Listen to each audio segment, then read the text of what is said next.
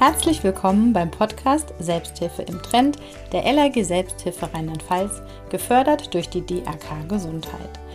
Ich bin Sabine Wollstetter und ich gehe hier ins Gespräch mit Menschen, die spannende Ideen und Perspektiven für die gesundheitsbezogene Selbsthilfe haben. Wir sprechen darüber, wie sich die Selbsthilfevereine und Verbände fit machen können, um sich den komplexen Zukunftsthemen und Herausforderungen zu stellen. Heute zu Gast sind Eva Kauenhofen und Marius Schlichtig von der BAG Selbsthilfe.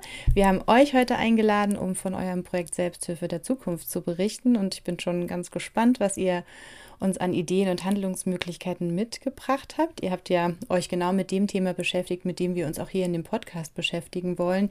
Wie können unsere Vereine, unsere Mitglieder fit werden für die zukünftigen Herausforderungen, Digitalisierung, Generationswechsel? All das sind viele Themen. Und ähm, genau, darauf freue ich mich heute. Herzlich willkommen, schön, dass ihr da seid. Zu Beginn würde ich euch kurz bitten, euch selbst vorzustellen, damit auch unsere Zuhörer wissen, mit wem wir hier sprechen. Eva, möchtest du beginnen? Ich bin Eva Kauenhofen. Ich arbeite seit jetzt fünf Jahren bei der BAG Selbsthilfe. Zuerst im Projekt Aktive Mitglieder gesucht und danach im Projekt ähm, Selbsthilfe der Zukunft. Und ich bin ähm, eigentlich zur Selbsthilfe gekommen, weil ich schon immer im Non-Profit-Bereich arbeiten wollte, bei einem gemeinnützigen Arbeitgeber, weil es mir wichtig ist, dass ich mit meiner Arbeit auch einen Mehrwert erreiche. Und ich glaube, da bin ich bei der Selbsthilfe ganz gut aufgehoben, weil die Interessen von Betroffenen liegen mir auch persönlich sehr am Herzen und da fühle ich mich auch sehr wohl. Super, vielen Dank. Marius, wie war das bei dir? Erstmal herzlichen Dank auch heute für die Einladung. Ich bin, wie schon gesagt, Marius Schlichting. Ich bin 31 Jahre alt und jetzt seit 2018 äh, bei der BAG Selbsthilfe, also auch schon seit über vier Jahren. Ja, ich bin eigentlich studierter Vor- und Früharchäologe beziehungsweise äh, Altertumsforscher. Also es ist ein etwas ähm, ja, unstetiger Weg zur Selbsthilfe gewesen. Ich habe aber parallel zum Studium auch ähnlich wie Eva immer schon im Non-Profit-Bereich gearbeitet, beziehungsweise habe ich in der Pflege gearbeitet und dort eben diese Verbindung, sage ich mal, zu gerade Kindern mit schwerer körperlicher und geistiger Behinderung aufgebaut. Und dann hat sich das eben 2017 über, über ein Praktikum ergeben, das ich bei der BAG gemacht habe, dass ich so ein bisschen die, ja, ich sag mal, die Fähigkeiten aus dem Studium und auch so das Interesse an Menschen mit Behinderung, beziehungsweise eben auch an dem, was wir jetzt natürlich auch, oder an der Selbsthilfe an sich, mir war das vorher noch nicht hundertprozentig bewusst, was das überhaupt genau ist, aber es hat sich dann eben so in dem Praktikum praktisch ergeben und dann mit einem Jahr Verspätung sozusagen habe ich dann neben meinem Master schon bei der BAG angefangen und bin jetzt seit 2018, seit mein Studium abgeschlossen ist, fest dabei. Wie war es denn oder was ist denn der Anlass gewesen? Kannst du das noch sagen für dieses Projekt? Also es ist so, dass in der Selbsthilfe auch vor fünf Jahren oder vor sechs Jahren schon durchaus deutlich war, dass es an vielen Stellen Generationenwechsel geben muss und dass einfach auch neue Mitglieder gebraucht werden, die aktiv sind. Es gab bei vielen Verbänden stagnierende Mitgliederzahlen. Dann ist die Digitalisierung natürlich auch mit der großen Konkurrenz von Online-Angeboten, von Online-Selbsthilfegruppen ein ganz großes Thema für viele Verbände gewesen. Und die haben das natürlich auch der BAG gegenüber so kommuniziert. Und deshalb hat die BAG sich mit dem Thema Mitgliedergewinnung vorher schon beschäftigt und dann in diesem Projekt wirklich einmal den großen Wurf gemacht und das auch wissenschaftlich begleitet und gesagt, wir müssen einfach schauen, welche Konzepte funktionieren, wie können wir der Selbsthilfe da weiterhelfen, auch gerade diese schwer erreichbaren Zielgruppen wie junge Menschen und Menschen mit Migrationshintergrund in die Selbsthilfe zu bekommen und die Selbsthilfe hier zu stärken. Wenn wir jetzt mal den Schritt weitergehen, ist natürlich total spannend, auch für mich, ich muss mich da selbst ein bisschen zurückhalten, zu fragen, wie ihr im Projekt genau vorgegangen seid. Vielleicht können wir das am Ende auch nochmal besprechen. Aber jetzt, wenn unsere Mitgliedsvereine zuhören, was habt ihr herausgefunden oder was sind Ideen, Handlungsmöglichkeiten, um dem Generationswechsel oder der Nachwuchsfolge gerecht zu werden? Genau, das sind ja eigentlich schon ähm, zwei Fragen sozusagen. Wie sind wir vorgegangen und was haben wir dabei herausgefunden? Ich würde erstmal kurz was zum Vorgehen sagen. Wie ich gerade schon gesagt habe, war es ja wirklich so, dass wir gesagt haben, wir möchten das auch wissenschaftlich begleiten. Da hat uns die Frau Dr. Gabriele Seidel von der Uni Hannover begleitet und äh, von der Medizinischen Hochschule Hannover. Und wir haben zunächst bei Projektbeginn einfach mal den Status quo in den Verbänden analysiert. Also wir haben wirklich mit all unseren Mitgliedsverbänden, das sind ja etwas über 123, ich weiß gerade nicht genau, wie die Zahl zu dem Zeitpunkt war, aber so um den Dreh, haben wir Gespräche geführt, Interviews und haben diese Interviews dann auch qualitativ ausgewertet und einfach geguckt, was ist die Problemlage, und was funktioniert aber auch. Denn wir haben ja ein sehr heterogenes Feld und konnten dadurch natürlich auch ganz viele Good Practice-Beispiele identifizieren. Und daraus haben wir dann natürlich noch unter Einbeziehung von anderer Engagementliteratur, von anderem, vom Austausch mit anderen Engagementnetzwerken Konzepte erarbeitet und Strategien, wie wir genau diese Zielgruppen erreichen können und da auch die Mitgliederaktivierung vor allem vorantreiben können und haben uns da besonders auf die Themen Willkommenskultur, Mentoring und Kompetenzgewinn fokussiert, weil genau das die drei Themen sind, mit denen unserer Meinung nach Interessierte und Neumitglieder zu Aktiven im Verband werden können. Marius, kannst du da vielleicht ein konkretes Beispiel zu geben, auch zur Mitgliedergewinnung oder Aktivierung war jetzt ja das Thema? Ja, also wenn wir jetzt, ich würde aber jetzt mal da das fortführen, da wo Eva gerade sozusagen aufgehört hat, zum Beispiel, wenn wir jetzt den Kompetenzgewinn nehmen, das ist auch gerade noch, also das ist zum Beispiel ein Beispiel, was sich jetzt bei uns auch verstetigt hat, so mehr oder minder. Ähm, wir haben eben überlegt, beziehungsweise auch schon meine Vorgängerin im Projekt haben überlegt, was sind denn Kompetenzen, sage ich mal, die man jungen Menschen gerade anbieten kann, die sozusagen die Arbeit in der Selbsthilfe attraktiv gestalten. Also es geht ja darum, welche Angebote können wir generieren, für die sich junge Leute in dem Beispiel jetzt natürlich jetzt begeistern. Es können natürlich auch jegliche anderen Gruppen sein, die man erreichen möchte. Ich, wir werden heute viel über junge Menschen sprechen, weil ich denke, dass das schon so der zentrale äh, Aspekt der Arbeit war in vielerlei Hinsicht. Und da war es eben so, dass wir überlegt haben, dass junge Menschen in der Selbsthilfe vielleicht eben auch ähm, Fähigkeiten erlangen wollen, die sie über die Arbeit hinaus, also auch im Privaten, vielleicht in ihren Gruppen anwenden können.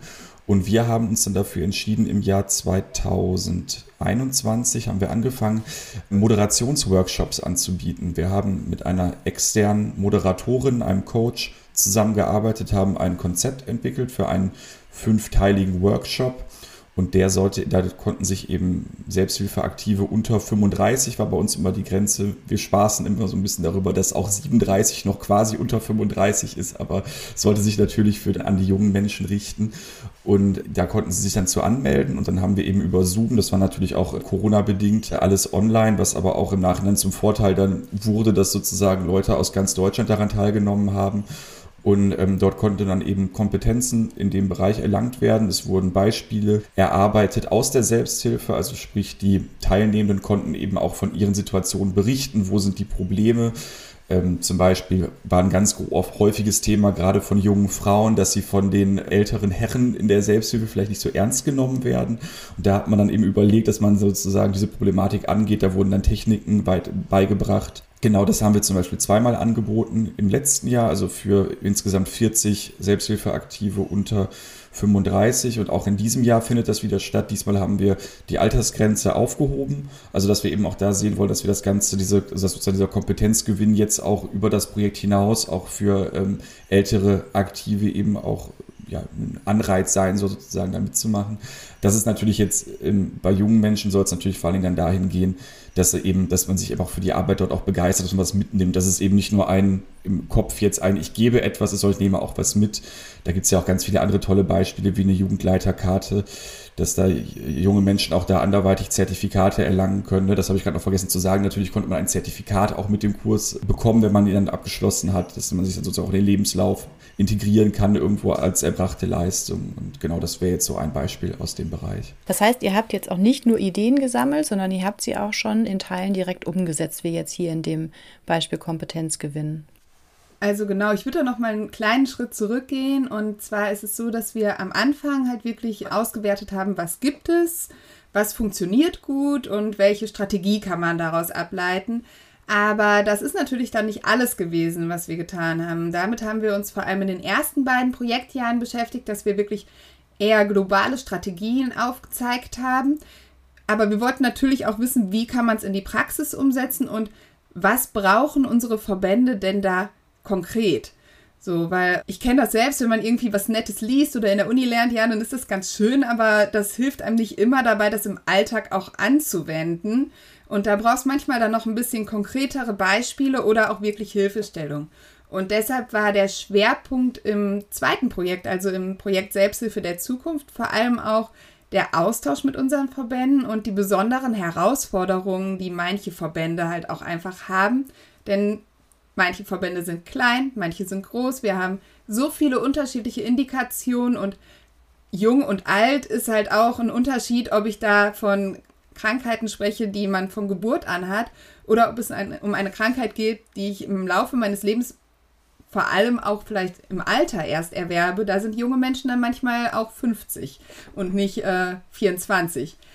Und ähm, deshalb sind wir mit diesen Leuten in den Austausch gegangen und haben wirklich ganz konkret gefragt, was braucht ihr und haben auch dafür vor allem für die jungen Menschen eine Ziel, eine, ähm, eine Arbeitsgruppe, eine Fokusgruppe gebildet für die Menschen mit Migrationshintergrund und auch für die allgemeine Mitgliedergewinnung und für die neuen Medien. Und hier in, da fing das an, dass wir so einen ersten, ja, ich würde sagen, so eine Art Safe Space auch für die jungen Leute geschaffen haben, wo wir gesagt haben, wir machen hier einen Austausch, wo ihr wirklich unter euch seid und auch sagen könnt, was für Probleme es vielleicht gibt, die ihr im Verband euch nicht traut zu äußern. Also wo hakt es denn wirklich?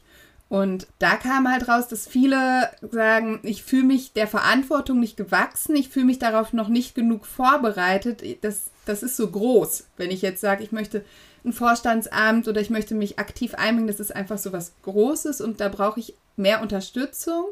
Und genau daraus ist dann halt diese Idee erwachsen, dass wir als BAG Kompetenzschulung anbieten mit Zertifikat, aber vor allem auch, dass wir unsere Verbände dazu motivieren, selbst auch ihre Mitglieder zu schulen und zu zeigen, dass dieser Kompetenzgewinn auf der einen Seite befähigt dazu überhaupt zu sagen, ich traue mir das zu und auf der anderen Seite natürlich auch irgendwie im Ausbildungsalter und im Studium, beruflich, ein persönlich weiterbringt und auch irgendwo einen Nachweis für dieses Ehrenamt gibt und eine Anerkennung. Und das war uns total wichtig. Und genau, daraus ist das dann so ein bisschen entstanden.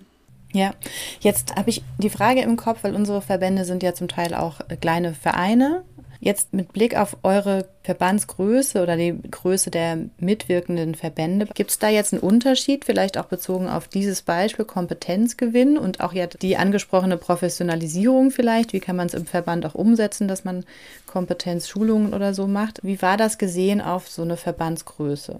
Also was ich gemerkt habe, ist es vor allen Dingen, also dass die Kompetenzen jetzt gar nicht unbedingt also die Durchführung, sondern sozusagen die erworbenen Kompetenzen haben oft auch ein bisschen was mit der Größe, glaube ich, des Verbandes zu tun, beziehungsweise mit dem Workload, der einfach gestemmt werden kann. Also größere Verbände hatten schon mehr Angebote, auch schon bevor wir darüber informiert haben, schon etabliert, wohingegen natürlich kleinere Verbände damit natürlich größere Probleme haben. Ne? Aber das ist ja nicht nur das Einzige, es ist natürlich auch die Frage, wie alt ist ein Verband, welche Strukturen hat der Verband generell, was sind da für Menschen überhaupt drin? Also vielleicht ganz kurzer Exkurs, so ist mir jetzt kürzlich wieder untergekommen. Social Media und Themen für junge Menschen interessiert jetzt natürlich nicht zwingend einen Verband, wo jetzt die Menschen im Schnitt über 70 sind. Also da habe ich jetzt sehr krasse Unterschiede herausfinden können, was so auch die Resonanz angeht. Ich weiß nicht, Eva, ansonsten zu der Größe der Verbände habe ich jetzt, sonst wüsste ich jetzt gerade sonst nicht, was du da Also wir haben darauf geachtet, dass wir in unseren Fokusgruppen wirklich von groß nach klein alles dabei haben, haben da auch ganz explizit gerade die kleineren Verbände nochmal aktiv angesprochen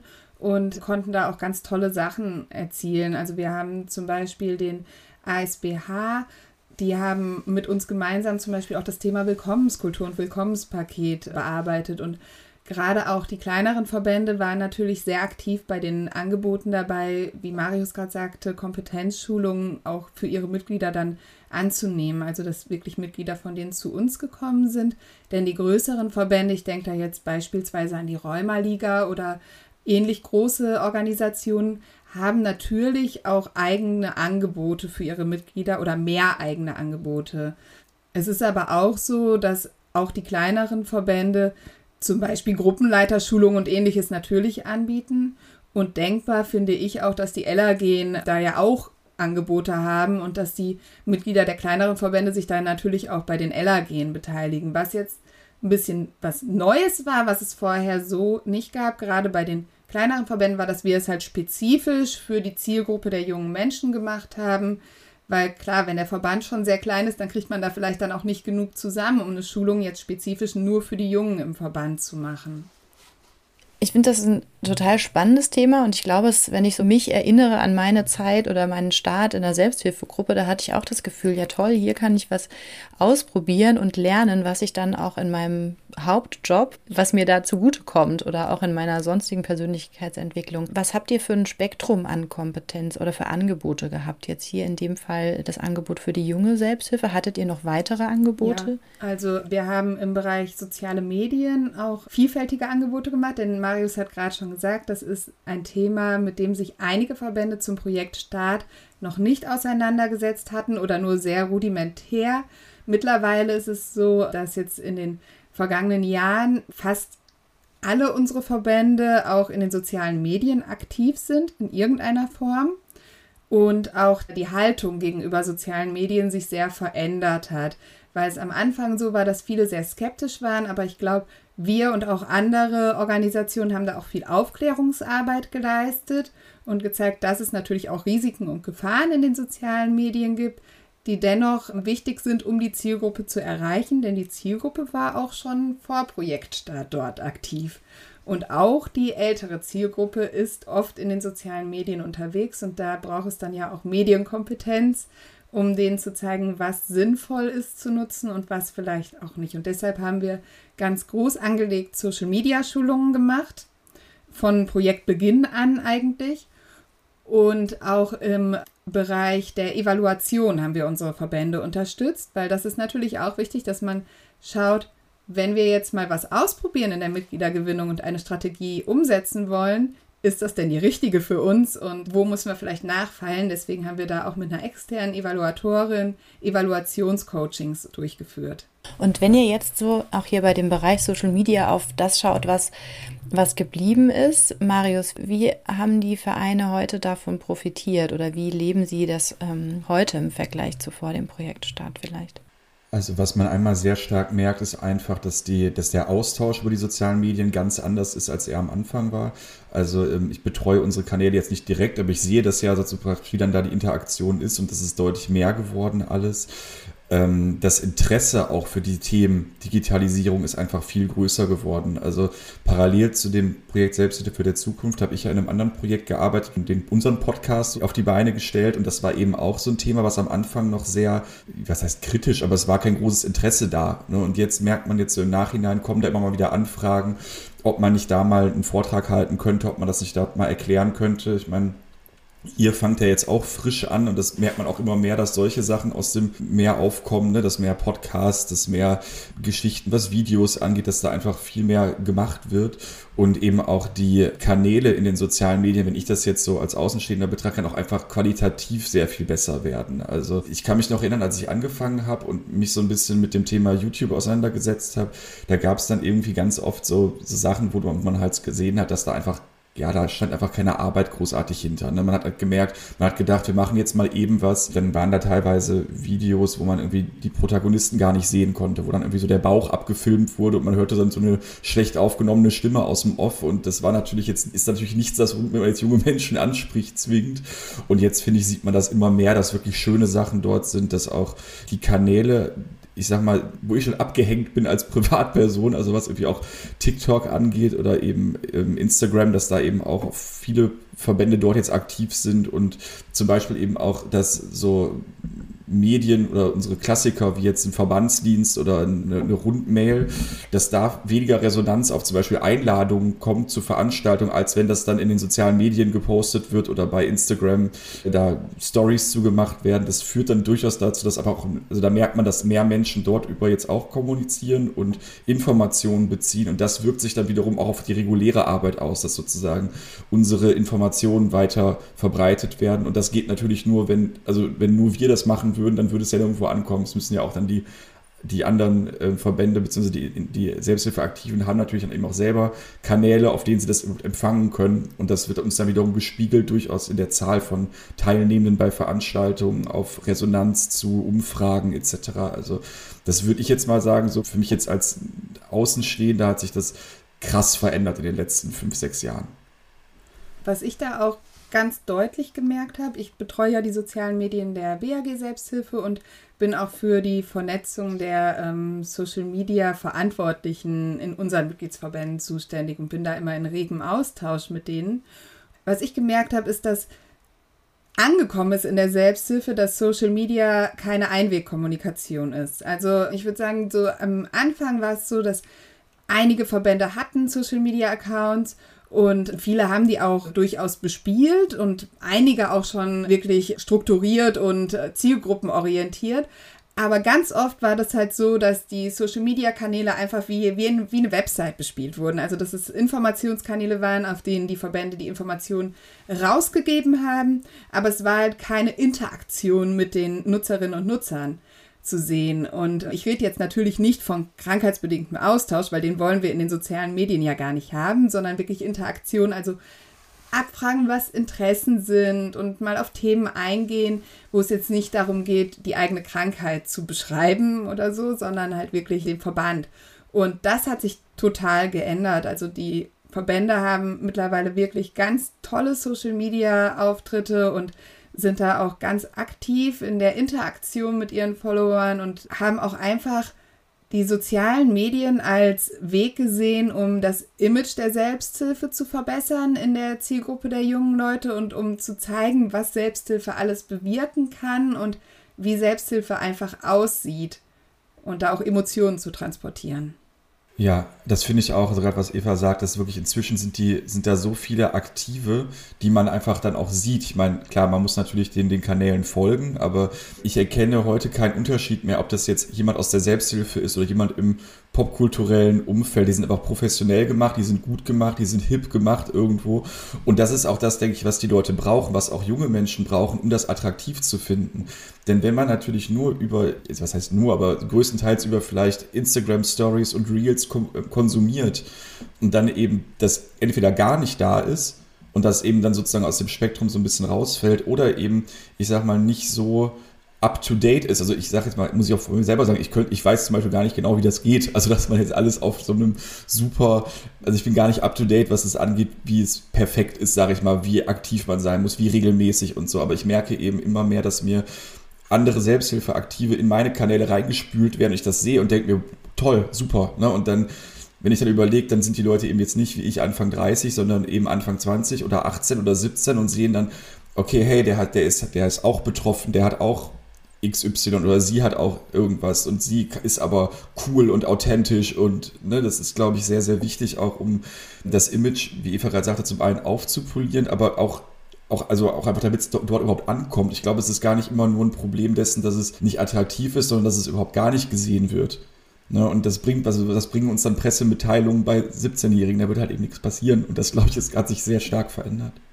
Das war auch tatsächlich das, was wir jetzt gerade besprochen haben. Im Prinzip ist ja eine Antwort auch auf die Frage, die uns gestellt wurde oder die Herausforderung, vor der man steht, so ist das richtige Wort, ist, dass digital schneller ist als die Selbsthilfegruppe. Also der Verein, der auch die, das persönliche Treffen anbietet. Hat man eine Frage, ist man auf Facebook oder Instagram schneller an der Antwort. Und das ist ja im Prinzip das, was jetzt ihr mit Social Media beschrieben habt, ist eine Möglichkeit, dort eben auch als Verband präsent zu sein. Habt ihr auch noch andere Ideen? Mit der Problematik äh, online, digital, die sind schneller als wir, umzugehen? Also, die sind schneller als wir klar, die sind halt irgendwie immer verfügbar, soziale Medien und, und die Suche im Internet. Aber es gibt ja durchaus die Möglichkeit, auch als Selbsthilfe das in gewisser Form anzubieten. Also ausnahmslos alle unsere Mitgliedsverbände bieten wirklich umfangreiche Informationen über ihre Indikation auf Online-Medien an, also die auf ihren Webseiten oder in speziellen Apps. Teilweise natürlich weitergehende Sachen nur für die Mitglieder vorbehalten, aber die Basisinformationen selbstverständlich für jeden. Und klar, das ist natürlich auch ein Risiko, das sehen auch viele unserer Mitgliedsverbände so, denn wenn ich die äh, Informationen sowieso schon abgreifen kann, auch die sicheren Informationen beim Selbsthilfeverband, dann reicht mir das vielleicht und ich muss gar nicht Mitglied werden. Das ist natürlich immer eine kleine Problemlage, dass da irgendwo die Selbsthilfe als Dienstleister für die Informationssuche gesehen wird und der Austausch gar nicht so im Vordergrund steht. Aber genau das ist halt das, was man gut auch in den sozialen Medien transportieren kann und in anderen Marketingkanälen, also überall, wo man halt irgendwie die Selbsthilfe präsentiert, dass gerade dieser Austausch halt auch wirklich was bringt und dass das auch wenn man da vielleicht nicht so schnell ist, dass man da halt wirklich von profitiert und dass es auch Spaß macht. Und ja, viele Verbände bieten jetzt natürlich auch Online-Austauschmöglichkeiten an, was ja auch wichtig ist, weil es gibt Menschen, die aufgrund verschiedenster Hemmnisse nicht so mobil sind, dass sie halt zur Selbsthilfegruppe regelmäßig kommen können, sei es jetzt ein Zeitfaktor oder sei, sei es eine körperliche Einschränkung oder eine Erkrankung, die ein natürlich auch gerade unter Corona ähm, davon abgehalten hat. Da war es ja gar nicht möglich und auch jetzt ist es für viele halt noch ein Risiko. Deswegen bieten natürlich viele jetzt auch Online-Meetings an.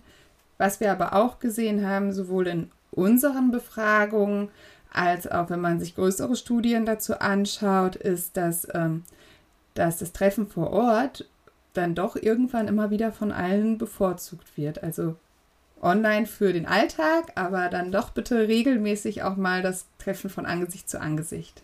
Das, das kann ich auch tatsächlich wiedergeben, beziehungsweise haben wir auch, kriegen wir auch so mit. Aber das war jetzt nochmal spannend, auch, dass wir das Digitale, also vielleicht die Vertretung oder die Präsenz auf Social Media nicht nur dafür nutzen, Informationen über die Sache zu, anzubieten, sondern eben auch dazu, wie ist die Verbandsarbeit, wie ist es mitzuwirken, wie ist es zu kommen. Was ich auch super wichtig finde, ist einfach zu zeigen, dass die Selbsthilfe auch ihre Mitglieder braucht. Also dass wir diese Information und diese Unabhängigkeit ja nur wahren können, wenn wir auch weiterhin Mitglieder haben. Also das finde ich auch total wichtig, dass die Selbsthilfe auch zeigt, wir sind unabhängig, wir finanzieren uns allein über gesetzliche Förderung und Projektförderung und ähm, über unsere Mitgliedsbeiträge und alles, was darüber hinausgeht, machen wir völlig transparent und das ist aber nur dann möglich, wenn es zum einen diese Förderung gibt und zum anderen halt auch die Mitglieder. Genau. Dazu vielleicht noch ergänzend auch zu dem, Sabine, was du vorher gesagt hast. Ich glaube, man muss es einfach so betrachten, auch vielleicht für Leute, die immer noch skeptisch sind und genau eben diese Angst haben, dass eben der Kontakt über, also der Online-Kontakt sozusagen den direkten, ja, zumindest verringert ne, oder eben irgendwann dann irgendwie obsolet macht. Also A, stimmt das offensichtlich nicht, weil ja viele Leute ja trotzdem jetzt gerade nach der Covid-19 oder nicht nach der Pandemie, aber nach den Restriktionen, sage ich mal, die es eben verboten haben, sich zu treffen in größeren Gruppen. Das, das äh, ist ja nicht nur in der Selbsthilfe, sondern generell, die Leute brennen jetzt noch mehr drauf hinzugehen. Also man merkt, es ist schon wichtig. Und vielleicht ist es besser, diesen, die Digitalisierung als Ergänzung zur Selbsthilfearbeit zu sehen und nicht als Ersatz. Das, glaube ich, ist ganz wichtig. Das haben, glaube ich, viele Menschen haben eher so diese, diese Angst davor, anstatt es eher als ein neues Tool zu sehen und nicht als Selbsthilfeersatz in, in dem Sinne. Mhm. Okay. Jetzt, ich, mir ist im Kopf noch so, mir sind die so zwei so sehr präsente Sorgen oder ja doch schon auch Punkte im Kopf, die in dem Workshop oder in dem Austausch mit unseren Vereinen Thema waren. Das eine ist tatsächlich, wer macht jetzt den Vorstand? Das ist auch in meinem Verein, in dem ich bin, gerade ein großes Thema. So, vielleicht lasse ich erstmal hier stehen und die zweite schließe ich dann an. Wo habt ihr eine gute Rückmeldung bekommen? Welche Ideen habt ihr? Was können die Vereine, die Verbände tun, um diese Vorstandsnachfolge zu regeln, sich da gut aufzustellen? Also das ist ein Thema, das wir natürlich auch in unseren ja, Fokusgruppen ganz intensiv besprochen haben, weil da steht eure Verbände nicht allein da, das ist bundesweit ein Thema. Und welche Methoden wirklich gute Erfolge gezeigt haben, sind zum einen halt wirklich das, das Mentoring. Also ich habe mit Verbänden gesprochen, die haben da ganz tolle Konzepte. Das muss gar nicht so ein groß angelegtes Mentoring-Programm sein, was irgendwie über ein Dreivierteljahr geht oder so, sondern ich kenne Verbände, die machen einfach Schnuppersitzungen im Vorstand. Also man darf einfach mal dazukommen, sich anmelden und schauen, was ist Vorstandsarbeit überhaupt. Oder es gibt die Möglichkeit, dass man vielleicht auch einfach so ein projektbezogenes Engagement fördert, ne? dass man einfach sagt, wo hast du Interesse dran und möchtest du vielleicht einfach mal ein Event bei uns organisieren? Das ist jetzt auch gerade ein aktuelles Beispiel. Ich arbeite jetzt im Projekt vom Event zum Wir. Das beschäftigt sich auch wieder mit der jungen Selbsthilfe und damit, wie junge Menschen in der Selbsthilfe Kompetenzen in der Veranstaltungsplanung gewinnen können um dann speziell wieder für andere Junge interessante Angebote zu schaffen. Und das sind halt so kleinere Projekte, bei denen neue Mitglieder einfach mal reinschauen können. Und was ich noch super wichtig finde, ist, dass man da vielleicht auch drüber nachdenkt, ob man da von Anfang an eine Art Rotationsprinzip einbaut, dass halt die Verantwortung zum einen nicht auf den, auf den Schultern Einzelner lastet, also vielleicht auch über geteilte Posten nachdenkt und dass vor allem der Wissenstransfer gesichert ist, weil das ist nämlich das größte Problem, wenn jemand über einen sehr langen Zeitraum Vorstand war und dann auf einmal wegbricht. Also immer rechtzeitig proaktiv Interessierte ansprechen, mit denen schauen, kannst du dir das irgendwann mal vorstellen und möchtest du es vielleicht mal schon mal reinschnuppern? Oder möchtest du vielleicht unser Jugendbeauftragter als Zusatzposition im Vorstand sein und da schon ein bisschen mitwirken? Super, danke schön. Marius, habt ihr noch, ähm, also das hörte, hörte sich für mich total schlüssig an, das, was du gerade gesagt hast, Eva, auch die Ideen des Reinschnupperns, des kleinen Mentorings, des Unkomplizierten auch ähm, anfühlen. Gibt es noch Punkte, zu denen ihr gute Rückmeldungen bekommen habt? Marius, die du noch ergänzen kannst. Ich denke mal, das Wichtigste hat Eva gerade schon gesagt. Das sind, denke ich, so die Kernpunkte. Was man eben sieht, ist, dass über zum Beispiel jetzt eben Sachen wie die Evaluation, die wir gemacht haben, merkt man eben auch, dass sich eine wenn die gut funktioniert, das ist natürlich ganz wichtig, dass es eben positive Rückmeldung gibt, dass sozusagen da eine Interaktion herrscht die dann die Leute motiviert, dass dann eben auch aus dem Verband heraus viel mehr Aktivität kommt. Also wir hatten da zum Beispiel mit der Migräne-Liga eben sehr positive Erfahrungen gemacht, die eben erstmal an diesem Evaluationsprojekt toll mitgewirkt haben. Das war wirklich eine Erfolgsgeschichte durch und durch. Das hatte auch die unsere e-, externe Evaluatorin hatte das auch gesagt, das wäre wirklich ein Paradebeispiel für gut funktionierende Evaluationsarbeit. Und ähm, aufgrund dessen konnten wir dann sozusagen daran anschließen zum Abschluss des Projekts äh, Anfang diesen Jahres auch nochmal mit der Migräne-Liga zusammen nochmal ein weiteres Pilotprojekt starten, wo es dann eben auch wieder um Kompetenzgewinn ging, wo es um die Arbeit in den sozialen Medien ging. Und da hat man einfach gesehen, dass aus der Evaluation raus sozusagen die Grundstimmung im Verband einfach besser war und sie dann eben auch aktiver, was Eva eben gesagt hat, auch der Wissenstransfer, auch die Älteren, sag ich mal, die Erfahreneren, die mit uns da an der Evaluation mitgewirkt haben, auf die Jüngeren zugegangen sind und die dann für das Pilotprojekt wieder mit ins Boot geholt haben. Ne? Also das war so in, in, da hat man, das war ein super Beispiel dafür und ich glaube, dass eben auch daraus die jungen Menschen eine andere ähm, Verantwortung im Verband jetzt tragen, ne? woraus dann natürlich auch wieder mehr entstehen kann nicht nur eine andere Verantwortung. Also es ist ja sogar so, dass von diesem Pilotprojekt zwei junge Menschen sich jetzt aktiv in den neuen Vorstand mit rein haben wählen lassen. Also das ist wirklich ganz toll gelaufen und die sind da super engagiert und das finde ich ist halt auch wirklich ein gutes Beispiel, dass man die Menschen da einfach, die motiviert sind. Das ist das Wichtigste eigentlich. Wenn Menschen neu irgendwo anfangen, dann sind die meist hoch motiviert und wollen auch was bewegen und dass man die dann wirklich mitnimmt, auch hört, was wollt ihr sagen und denen auch wirklich das Gefühl gibt, du bist wertvoll und du wirst hier gehört und deine Ideen werden mit in die Diskussion genommen. Gut, dass du das gerade noch ergänzt hast, Eva. Ich war mir nämlich nicht mehr hundertprozentig sicher, ob sie wirklich schon im Vorstand sind. Und ich wollte hier nicht aufgeblasene Märchen erzählen, um unseren Punkt zu untermauern. Aber dann sieht man es, es hat einfach, also es hat wirklich mega funktioniert. Es war echt toll.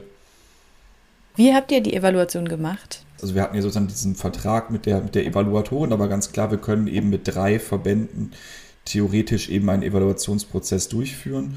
Und da haben wir uns dann gemeinsam, also Eva und ich und noch eine dritte Kollegin, wir haben uns dann noch darüber Gedanken gemacht, wie wir das am besten machen, dass es auch möglichst fair ist. Und dann haben wir es eben so gemacht, dass sich erstmal alle melden konnten, aber wir haben es eben nicht gemacht, so nach dem Motto, wer zuerst kommt, mal zuerst, sondern wir haben dann geschaut, dass wir möglichst verschiedene Verbände auswählen. Also wir haben uns dann für einen großen, einen mittleren und einen kleinen sozusagen entschieden, einfach um dann ähm, das möglichst abzudecken, um auch für uns dann zu sehen, weil wir wollen natürlich daran auch lernen, wie wir dann solche Sachen vielleicht auch später mal selber machen können, wie wir auch Evaluationen anbieten können oder ne, durchführen können. Und da ist es dann eben so gewesen, dass wir dann drei verschiedene Verbände gewählt haben und dann die wurden dann jeweils von der Evaluatorin und einem von uns begleitet durch diese Prozesse. Das waren verschiedene Online-Treffen natürlich auch wieder. Da wurden dann Konzepte mit der Evaluatorin erstellt. Es wurden dann bestimmte Aufgaben sozusagen verteilt zum, für, die nächste, für, die nächste Sitzung, um dann eben, ja, es ging dann eben bei der Mitgliedergewinnung, war es jetzt bei der Migräne-Liga, da hatte ich das Glück, dieses Best-Practice-Beispiel durfte ich begleiten, habe ich Glück gehabt. Da ging es dann zum Beispiel konkret darum, dass man überlegt hat, wie kann man denn jetzt die Menschen wieder mehr ansprechen, ne? wie können wir die Leute erreichen. Es gibt sehr viele Betroffene von Migräne, aber nicht so viele Mitglieder. Und äh, die Mitgliederzahlen, glaube ich, ich weiß gar nicht, ob die zurückgingen, auf jeden Fall stagnierten sie, wohingegen ne, die betroffenen Zahlen sehr hoch sind. Ich habe ja nur zugeguckt eigentlich, aber hat sich dann sozusagen, wurde sich dann dazu entschieden, eine neue Broschüre zu erstellen, es wurde dann auch überlegt, was soll da rein. Dann, dann sollte ein Fragebogen sollte da mit reinkommen und das, der sollte dann wurde überlegt, wo das verteilt werden könnte. Ich glaube, da ging es dann um die Apothekenrundschau oder zumindest ein ähnliches Magazin. Es ging um Magazine, die eben bei Ärzten und Ärztinnen ausliegen, dass man eben so, dass man eben dort zeigt, wo man die, wie man die Präsenz sozusagen steigern kann.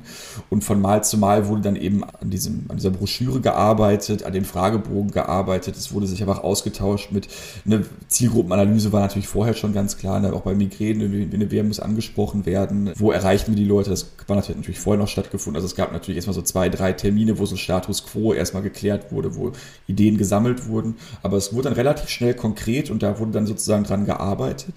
Und ich meine, dass Anfang des Jahres oder Mitte des Jahres, glaube ich, ist das Ganze auch rausgegangen.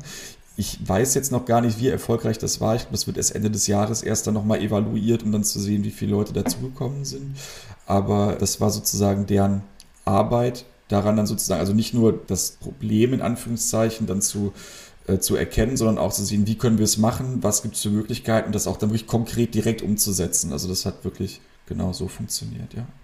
Also was in dem Workshop auch angesprochen wurde oder was unsere Verbände zum Teil auch bewegt und dass nicht jede Behinderung von Geburt an sichtbar ist oder da ist. Manche Behinderungen oder chronische Erkrankungen sind vielleicht von Geburt an gegeben, aber kommen im Verlauf, werden erst sichtbar. Das heißt, wir haben Verbände und auch da muss ich sagen, spreche ich wieder also kann ich das auch aus eigener Erfahrung nachfühlen. Die Frage ist, wie verankert man sich hier im, gut in den jeweiligen Systemen, zum Beispiel im Gesundheitssystem, bei Kinderärzten, bei anderen ähm, Anlaufzentren, um sichtbar zu sein, wenn die Behinderung auftritt oder wenn die Probleme auftreten, weil man möchte dann ja gerne auch die Betroffenen auffangen, Eltern oder die selbstbetroffenen Menschen. Bis man aber weiß, es gibt die Selbsthilfe, kann es ja mitunter etwas dauern, weil der Arzt, zu dem man geht, vielleicht gar nicht den Fokus zu Beginn darauf hat. Gab es diese Frage oder das Problem auch in eurem Prozess, in dem Projekt? Also das ist auch ein Thema, was wir im Bereich der allgemeinen Mitgliedergewinnung durchaus behandelt haben. Jetzt nicht unbedingt konkret nur auf Erkrankungen, die im Laufe des Lebens erst auftreten, sondern allgemein halt auch, weil ich finde, das ist auch gerade so bei Erkrankungen, die vielleicht sich verschlimmern oder bei Erkrankungen, die generell erst später dazu kommen, wichtig. Die Ärzte sind einfach eine wichtige Stelle für einen Erstkontakt, um da als Türöffner auch oder Türöffnerin auch wirklich als Vertrauensperson zu zeigen, die Selbsthilfe äh, kann euch vielleicht helfen. Und wir haben auch herausgefunden, dass gerade auf Empfehlungen von Ärzten sehr viele mit, äh, Menschen in die Selbsthilfe kommen. Dass sehr häufig der Erstkontakt über Ärztinnen und Ärzte hergestellt wird. Deshalb sind wir der Meinung, dass es ein Weg sein kann, wirklich die Hochschulen vor Ort anzusprechen und da Kontakte zu suchen, um wirklich schon in der Medizinausbildung die Selbsthilfe mit einzubringen, sei es in Form von Vorträgen, von Gastvorträgen oder auch bei Informationsveranstaltungen an medizinischen Hochschulen, dass man wirklich die Menschen auch, oder auch in der Pflege, dass man wirklich die Menschen schon im Laufe ihrer gesundheitlichen Ausbildung darauf bringt, die Selbsthilfe immer im Hinterkopf zu haben. Zum anderen haben wir natürlich auch wirklich viele Verbände, die ganz aktiv mit den Spezialisten in Kontakt sind, teilweise ja auch wirklich viele Ärzte als Mitglieder in ihren Reihen haben. Also das gibt es ja durchaus auch. Da fällt mir jetzt zum Beispiel die Mukoviszidose ein, dass die auch wirklich ganz eng mit den Medizinerinnen und Medizinern arbeiten. Aber auch die Selbsthilfegruppen vor Ort gehen halt teilweise einfach zu den Niedergelassenen und bitten darum, dort Informationen platzieren zu dürfen. Das ist natürlich dann auch ein Weg. Was ich auch noch ganz wichtig finde, da sind wir dann wieder ein bisschen bei der bei den, bei den sozialen Medien und bei den Informationen, dass wenn man natürlich auch gute Informationen über die eigene Erkrankung in den sozialen Medien, beispielsweise auf YouTube anbringt, und das machen auch sehr viele Verbände von uns, dass es da wirklich gute Informationen über eine Diagnose gibt, dass man darüber natürlich dann auch wieder Menschen auf den Selbsthilfeverband aufmerksam macht, weil ich meine, das kennen wir, glaube ich, alle, wenn man irgendwie was erfährt, hört, sieht, was man nicht kennt. Was macht man? Ja, man sucht es erstmal über eine Suchmaschine im Internet und schaut sich erstmal so ein paar Basisinformationen dazu an. Und Filme sind natürlich immer was, was leicht verständlich ist, gerade jetzt, wenn es zum Beispiel um Kinder geht, wenn es vielleicht sogar noch kindgerecht erklärt ist, dann ist das natürlich eine Infoquelle, wenn die dann seriös ist die man sich gern anschaut. Und da kann die Selbsthilfe dann natürlich auch wieder in den Kontakt kommen zu den frisch Diagnostizierten. Jetzt haben wir schon über sehr viele auch konkrete Ideen gesprochen. Ihr habt jetzt Beispiele genannt, auch schon wie ihr mit den Vereinen zusammen oder Verbänden zusammengearbeitet habt. Wenn ihr auf die Rückmeldungen schaut, auch die ihr von den Verbänden bekommen habt, was kam denn so richtig gut an? Oder gibt es noch irgendwas, wozu ich euch jetzt gar nicht aktiv befragt habe, was aber aus eurer Sicht total erfolgreich war? Also auf jeden Fall, das weiß ich, dass eben auch die, die Social-Media-Schulungen wurden sehr, sehr Wege besucht. Da haben wir ja gerade nochmal so im Ansatz drüber gesprochen. Also generell, ich glaube, da diese die Fortbildung für junge Menschen in Themen, die junge Menschen interessieren. Das ist, glaube ich, das, das ganz Wichtige, dass man sich halt vorher auch überlegt, was ist denn überhaupt gerade Thema bei jungen Menschen. Ne? Ich glaube, das war, das war was, wo man eben gesehen hat, dass da immer viele Leute da waren, auch auf Veranstaltungen, wenn wir natürlich digitale Themen angesprochen haben. Da war ich dann auch selber mit dabei, wie gesagt, mit Podcasts, mit YouTube-Geschichten, wo dann junge Menschen da waren. Da, da war schon immer eine große Resonanz und auch viel Interesse.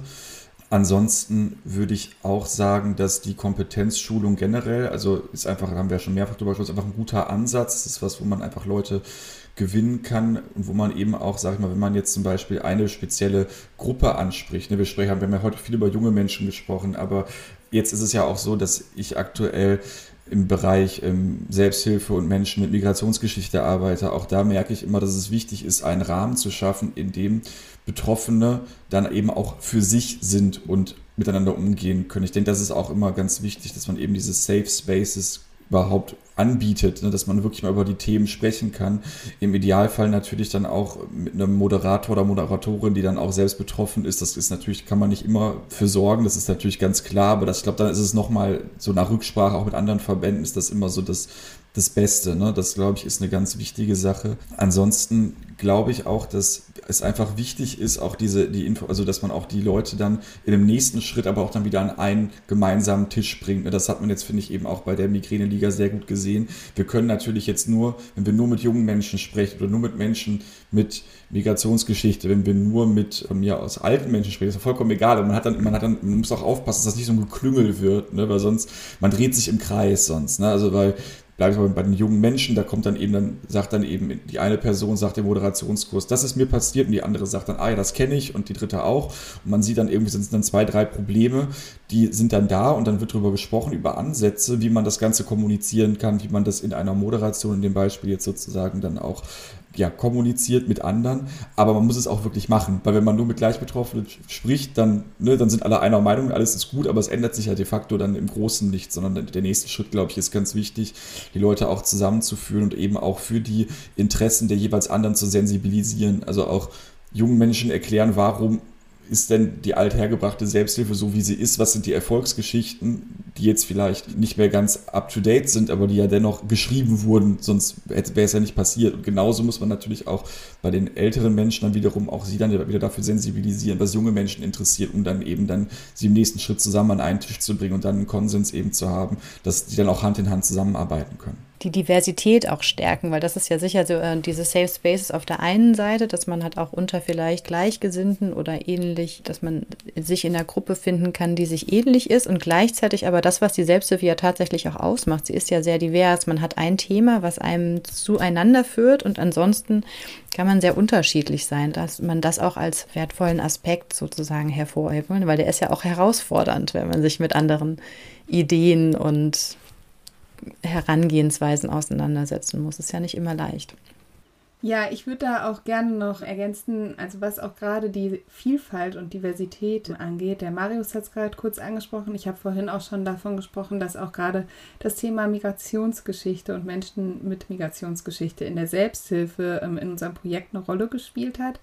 Und da ist es so, dass wir ja auch ganz viel Arbeit in die Aufklärung gesteckt haben. Auf der einen Seite in die Zielgruppe, also dass wir versucht haben, Methoden zu entwickeln, mit denen wir die Zielgruppe erreichen können, dass wir erstmal erklären können, was ist Selbsthilfe überhaupt und da kultursensibel wirklich vorgegangen sind in mehreren Sprachen, in dem Projekt Filme entwickelt haben. Der Marius ist jetzt gerade auch in einem weiteren Projekt zum Thema Migrationsgeschichte und hat da auch Informationsbroschüren in vielen verschiedenen Sprachen erstellt, die halt wirklich erstmal aufklären, was ist Selbsthilfe und auf der anderen Seite aber auch einen Leitfaden entwickelt im Projekt, wie können Selbsthilfeverbände denn kultursensibel arbeiten. Und da finde ich ist auch ein ganz wichtiger Punkt. Du hast gerade gesagt, auf der einen Seite ist es wichtig, Angebote zu schaffen, wo Menschen untereinander dem gleichen Problem oder mit der gleichen Voraussetzung sich treffen. Und auf der anderen Seite muss auch der Austausch miteinander wieder gefördert werden.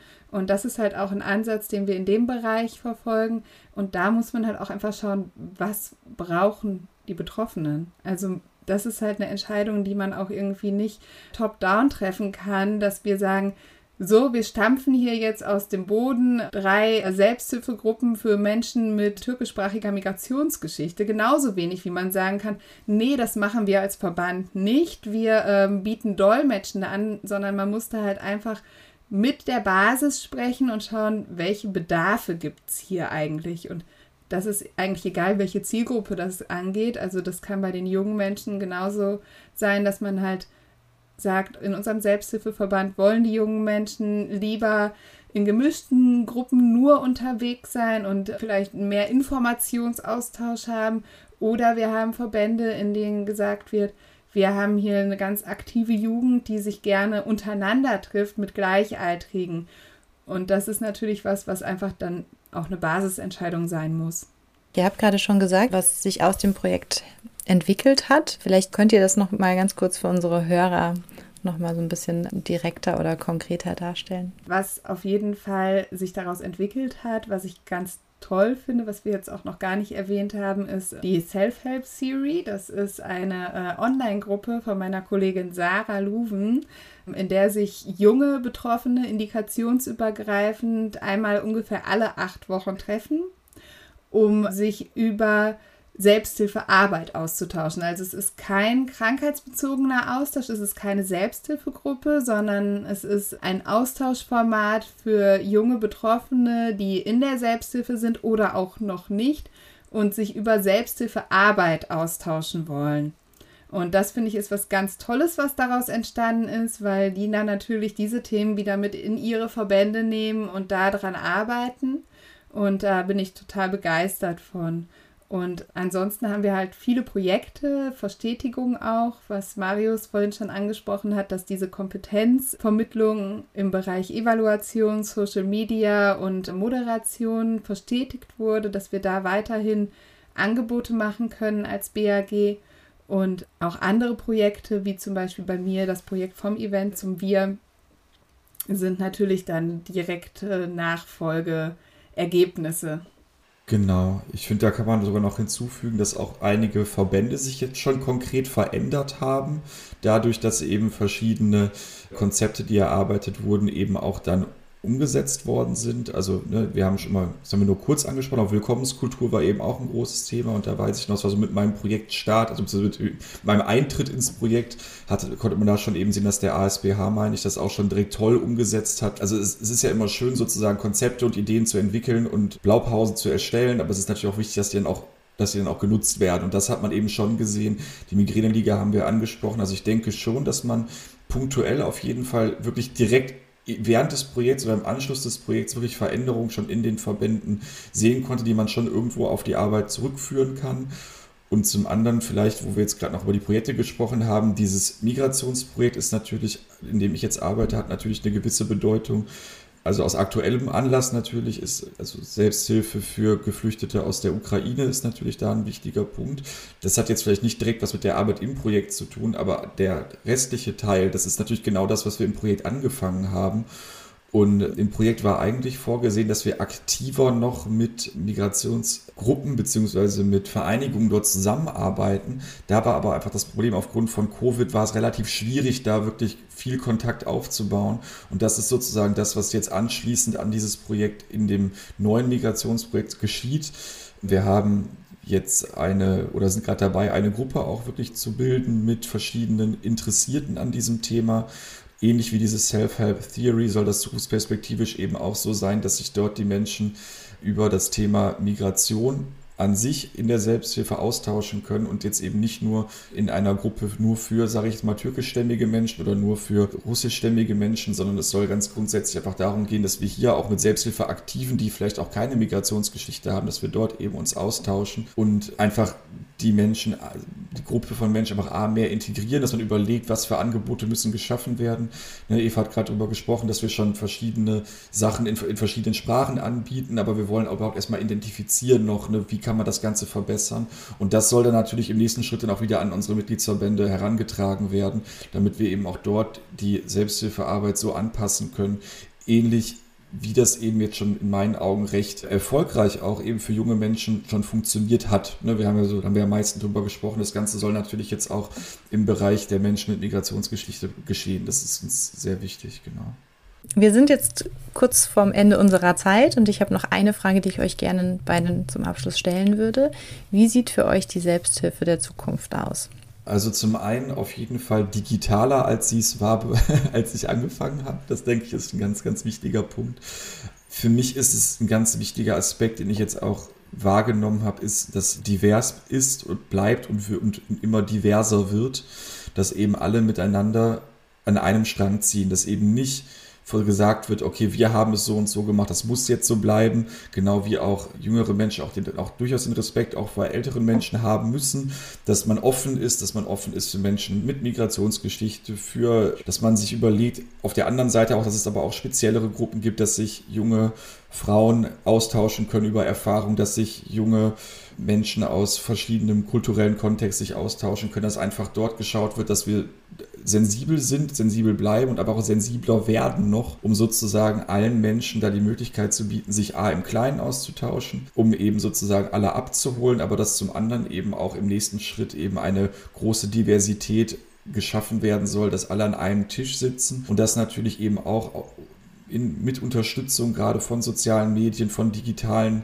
Medien generell, denn wir sehen es ja jetzt ja auch gerade, wir treffen uns ja auch virtuell. Das ist in meinen Augen einfach ein riesiger Vorteil. In unseren Veranstaltungen sind inzwischen Menschen aus ganz Deutschland, die können auch teilnehmen, wenn sie im Dorf im Harz wohnen. Ne, das ist auch in Ordnung, da hat man auch Internet und man kann daran teilhaben. Man muss nicht nach Düsseldorf kommen, nach Berlin kommen, wie auch immer. Und das finde ich einfach unglaublich wichtig, dass man einfach den Leuten die Angebote zur Verfügung stellt, dass man sozusagen das auf allen Ebenen erweitert und dann eben, wie gesagt, einfach möglichst viele Menschen mit ins Boot holen und eben einfach noch wächst, noch moderner wird und dass wir einfach dann in 50 Jahren gern davon sprechen, dass es dann eine 108-jährige BAG-Geschichte in dem Beispiel jetzt gibt oder eben natürlich auch bei allen anderen Verbänden, dass einfach das kleine Erfolgsgeschichten werden und bleiben. Und das hoffe ich, erhoffe ich mir so für die Zukunft. Toll, vielen Dank. Eva, wie sieht deine Selbsthilfe der Zukunft aus?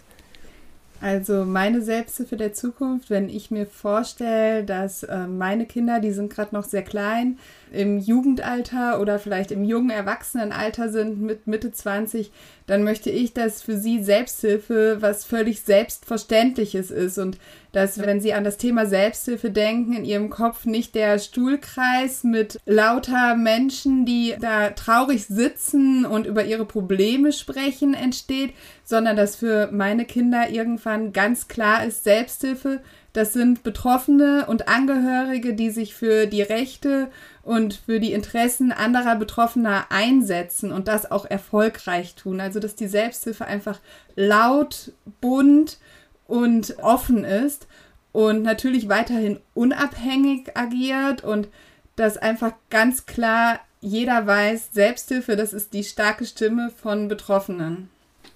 Sehr schön, vielen Dank. Das waren zwei wunderbare Bilder. Auf jeden Fall wird die Selbsthilfe weiter bestehen. Wir treffen uns einfach dann in 50 Jahren wieder hier. Ich freue mich drauf. Vielen Dank, dass ihr da wart. Und selbstverständlich verlinken wir eure Seite und die Projekte, die noch laufen und alle Informationen in den Show Notes. Und das war's, unser erstes Interview im Rahmen unseres Podcast-Formats. Ich hoffe, es hat euch gefallen und ihr schaltet beim nächsten Mal wieder ein. Fragen und Rückmeldungen könnt ihr jederzeit gerne per E-Mail an uns schicken. podcast.lag-sb-rlp.de In der nächsten Folge sprechen wir mit Gail McCutcheon von Mein Herz lacht. Wir freuen uns auf euch. Bis dahin.